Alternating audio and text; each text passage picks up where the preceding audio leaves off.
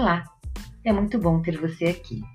Hoje eu vou falar sobre nos prepararmos para um novo ciclo. Neste momento eu percebo que há um certo cansaço pela quarentena, que está longa e desgastante.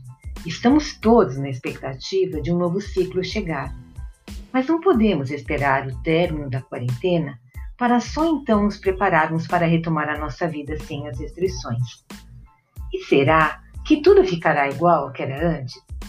A resposta é não, se você se permitiu mudar em algum aspecto. Você já parou para fazer um balanço de como viveu nesses últimos meses? E poder identificar quais foram os seus principais pensamentos e sentimentos, como lidou com o isolamento e as restrições, do que você mais sentiu falta e o que você aprendeu de mais significativo nesse período. Fazer um balanço nos possibilita reconhecer o que aconteceu e está acontecendo dentro de nós e nos apoia a fazermos melhores escolhas. Claro que não há um modelo único de preparação para o que virá a seguir, mas é interessante ter a clareza de como queremos viver a partir de agora e em que podemos melhorar a nossa vida. Já pensou nisso? Eu vou usar a organização de uma viagem como exemplo. Uma viagem bem especial, dessas que a gente tem que tomar uma série de decisões importantes, faz roteiros, muitos planos e define o que levar na bagagem e o que não levar. E quanto mais preparados para a viagem estivermos, ou quanto mais experiência em viajar nós formos, já teremos aprendido a levar apenas o essencial, aquilo que será realmente útil para nós. Assim, não carregaremos pesos desnecessários.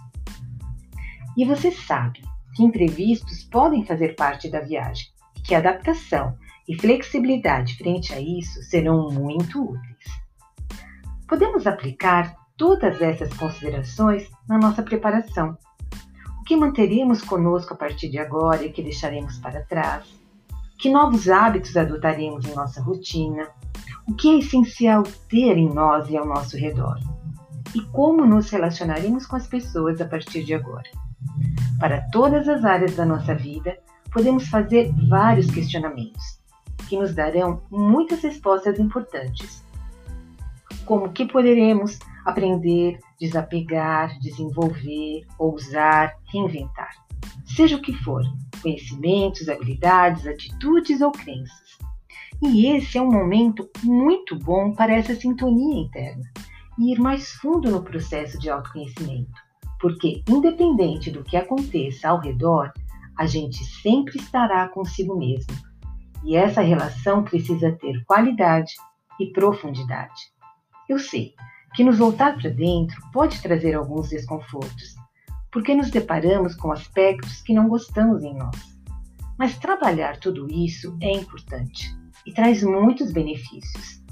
Dentre eles, o equilíbrio emocional, que é e continuará sendo uma competência essencial, que nos apoia tanto na resiliência como na gestão do estresse, tão necessárias nesta fase em que estamos vivendo. Além disso, ninguém sabe exatamente quais mudanças e desafios teremos no futuro. Não temos como controlar os acontecimentos, mas podemos prosseguir aprimorando a conexão com a nossa guiança interna e mesmo que até agora você não tenha iniciado seu processo de interiorização, sempre é tempo de começar a fazer novas escolhas. Esse novo ciclo que a gente tanto anseia, ele ainda não chegou. Mas a primavera já está aí e é uma estação muito inspiradora, que traz uma energia muito diferenciada. Então vamos aproveitá-la plenamente. E lembre-se, que se o meio externo nos impacta de uma forma significativa, dentro de nós acontecem coisas incríveis e grandiosas. Capriche na sua preparação.